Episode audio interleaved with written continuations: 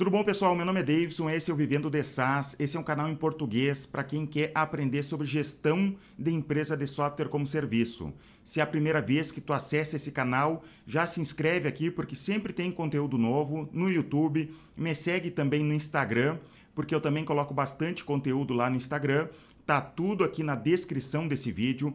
Saiba também que a gente tem uma comunidade no Facebook que a gente debate sobre software como serviço. No momento que eu estou gravando esse vídeo aqui, tem mais de duas mil pessoas lá que têm empresa de software como serviço ou estão iniciando sua empresa de software como serviço, estão debatendo lá naquele grupo nosso.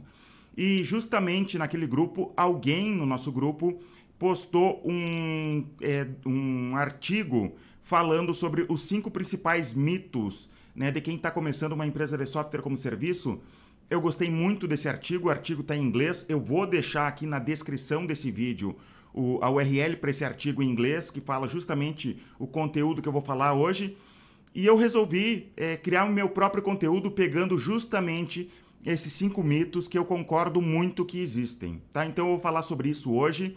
Se tu quer conhecer o artigo, já clica aqui embaixo, tá? Então o primeiro mito, né, que as pessoas têm é que você deveria desenvolver algo novo e excitante realmente para a tua empresa funcionar, para te realmente ganhar dinheiro, tem que ser algo novo e excitante.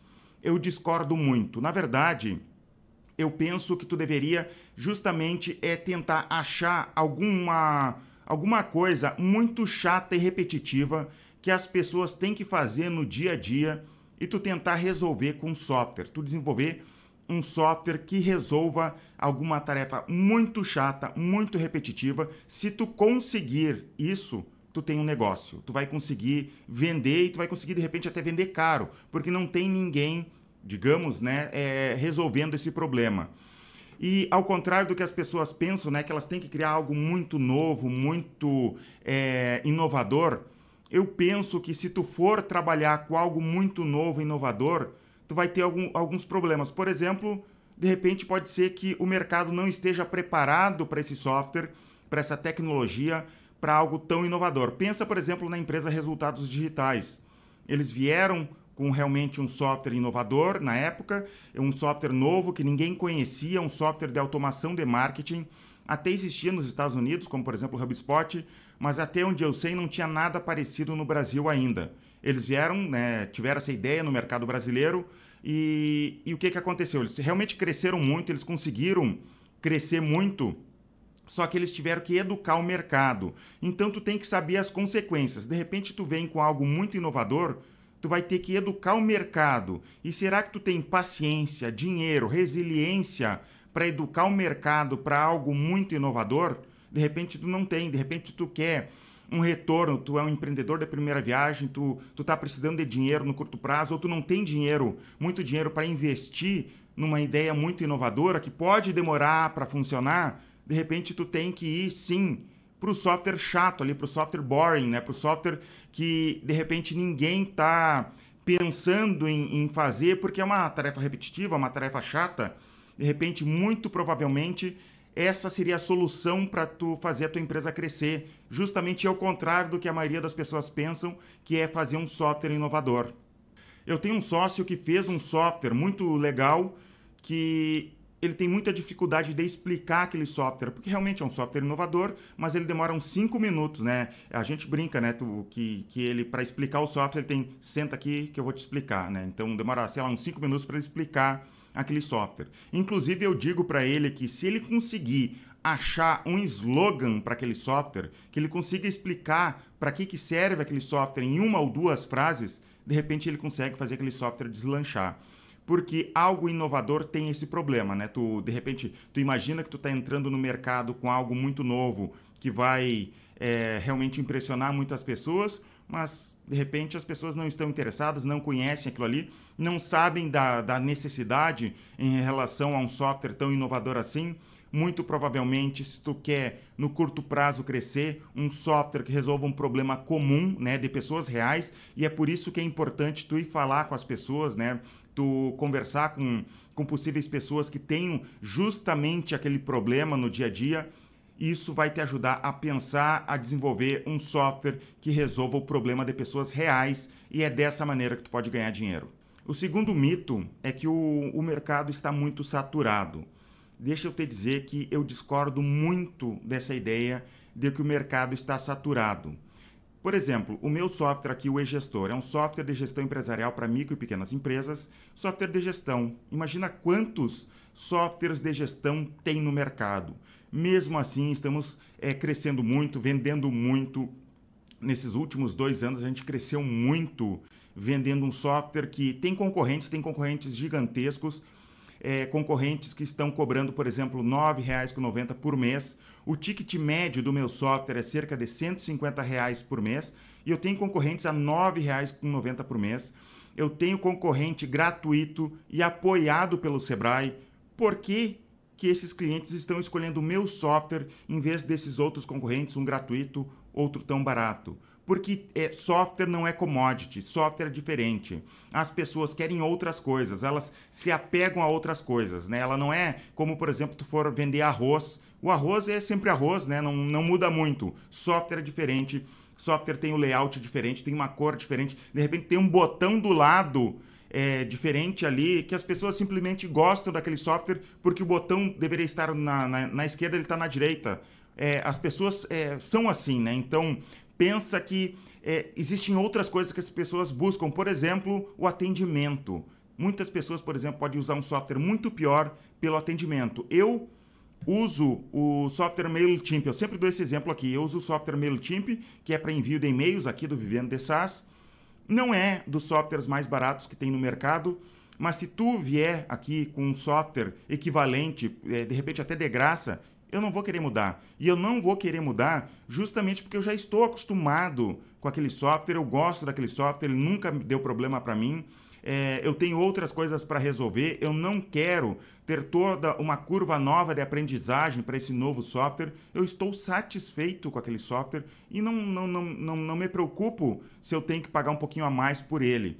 Então, software não é commodity. Outra coisa, é, mesmo em alguns mercados que parecem mais saturados, como por exemplo software para delivery de restaurante. Realmente tem muita gente fazendo, né? Parece que no SaaS todo mundo quer fazer um software para delivery para restaurante. Mas mesmo nesse caso, eu não acho que esteja saturado. Por que, que eu acho que não está tão saturado assim? Porque é, a maioria das pessoas que quer lançar um software desses quer simplesmente fazer um software e lançar no mercado. Eles não estão se preparando para criar uma máquina de vendas, é, entender sobre marketing, entender sobre processos de venda, criar sua máquina de distribuição de software. Quem se preocupar com isso, né, que realmente quiser aprender a fazer uma máquina de distribuição do software, vai ter um diferencial muito grande em relação aos concorrentes, porque os concorrentes simplesmente não estão fazendo isso. Eles estão é, com apenas a cabeça de programador, pensando apenas no produto. E um software, um SaaS, não é só produto. Tu tem que pensar em várias outras coisas também. Tu tem que se preparar para lançar um software, é, um software como serviço, é, e pensar em várias outras coisas além do desenvolvimento do produto.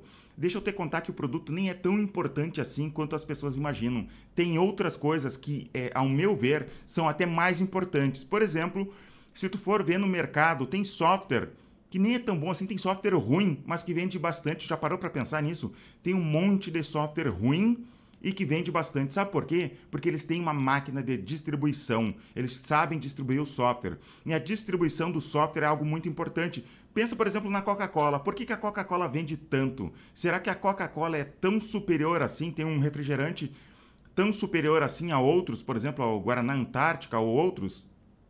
A Coca-Cola, um dos motivos que a Coca-Cola vende tanto é porque ela tem é, Coca-Cola disponível em cada esquina do mundo, porque ela tem distribuição. Então tu tem que pensar em outras coisas para fazer a tua empresa crescer. Então não se preocupa em pensar que o mercado está saturado. Não está saturado. Tu pode fazer um software que é, entregue a mesma coisa de maneira diferente.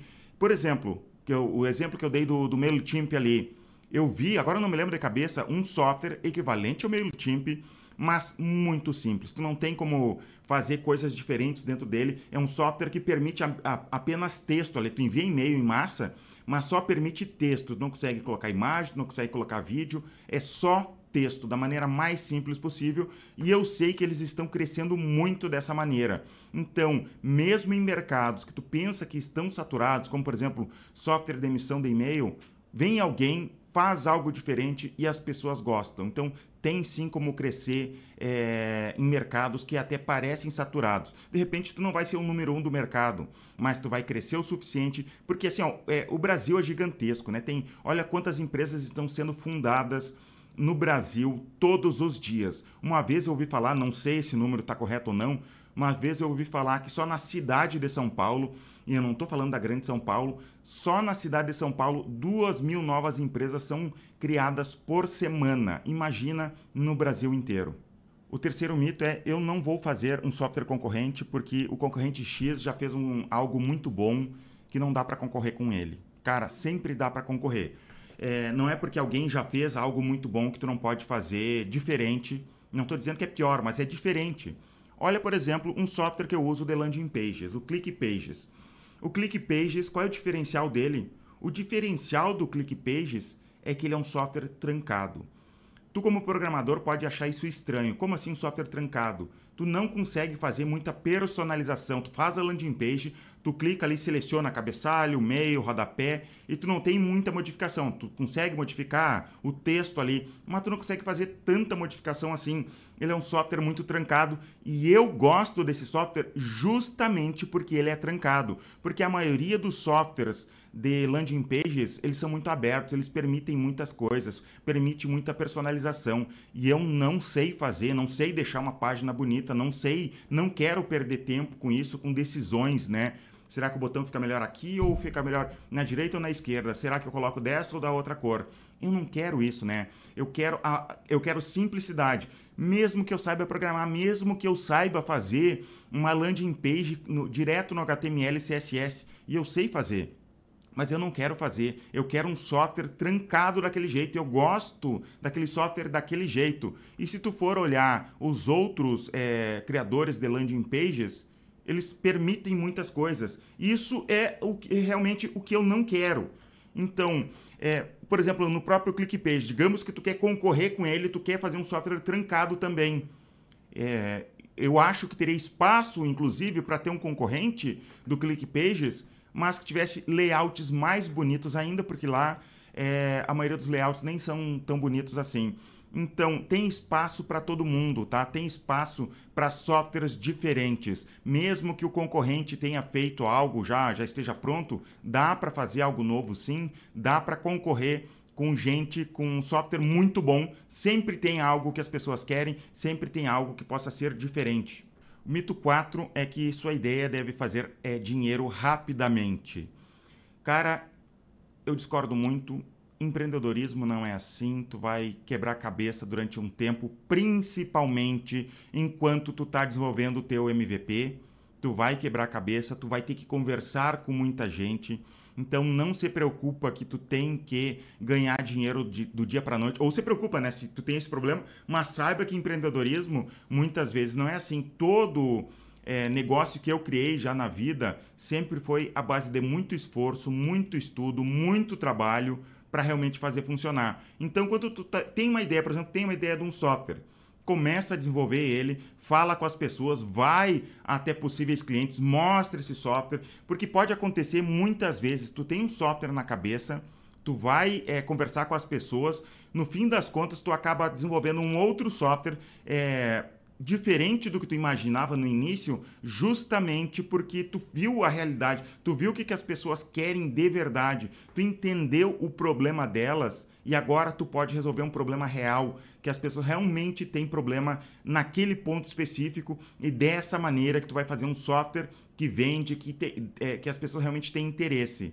Então trabalha dessa maneira, não se preocupa ali, né? Se organiza para realmente tu tem que se organizar, pensar em ganhar dinheiro, tu tem que, que ter, é, ter essa pressão de ganhar dinheiro é bom também. Mas tu tem que entender que no, tu vai ter que ter resiliência. No início é assim mesmo. Tu vai ter um trabalhão gigantesco no início, principalmente para desenvolver o MVP, desenvolver a primeira ideia, para desenvolver o software ali no início e depois validar ele no mercado para depois começar realmente a vender. Então, tira essa pressão que tu tem ali, pressão total, né? Um pouco de pressão sempre é bom, mas essa pressão extrema que vai acabar te impedindo de ir adiante, sabendo que é, o que acontece é que muitas vezes a gente olha empresa dos outros e pensa que tudo foi fácil. Cara, não foi fácil para ninguém, para absolutamente ninguém veio as coisas de mão beijada. Todo mundo que tem uma empresa de sucesso teve que trabalhar muito ou ganhou do pai, e se ganhou do pai, muito provavelmente vai botar fora porque ele realmente não tem experiência,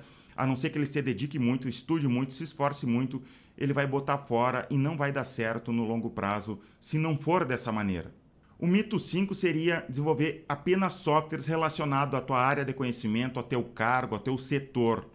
Eu discordo muito disso. Não que é, se tu for desenvolver um software de algo que tu já sabe, que tu, de algo que tu tem experiência, tem até aquele no livro Getting Real que ele fala sobre coce a sua própria coceira. Não que isso não vá funcionar, pode funcionar muito bem. Mas, por exemplo, aqui no e-gestor, quando a gente desenvolveu, a gente não tinha nenhum problema de estoque, a gente não tinha nenhum problema de, de emissão de nota fiscal, a gente nem entendia do assunto, a gente foi atrás, foi atrás de lojistas né, que precisassem de um software de gestão, conversou com eles, desenvolveu o software a partir da necessidade dessas pessoas, desenvolveu. Hoje a gente tem uma empresa grande aqui que a gente atende muito bem essas pessoas, justamente por esse contato com as pessoas, né? De, de dar cara a tapa, ir para o mercado, fazer as coisas funcionar. Então não se preocupa com isso se tu não é do setor fala com as pessoas, né? Software como serviço é relacionamento, tu vai ter, não tem como evitar, né? Inclusive um dos meus grandes erros no início da minha empresa foi justamente achar que eu não precisava de pessoas, que eu não precisava me relacionar com as pessoas, que era só fazer um software, colocar na internet para vender e tudo estava resolvido. Sinto te dizer que não, não funciona dessa maneira.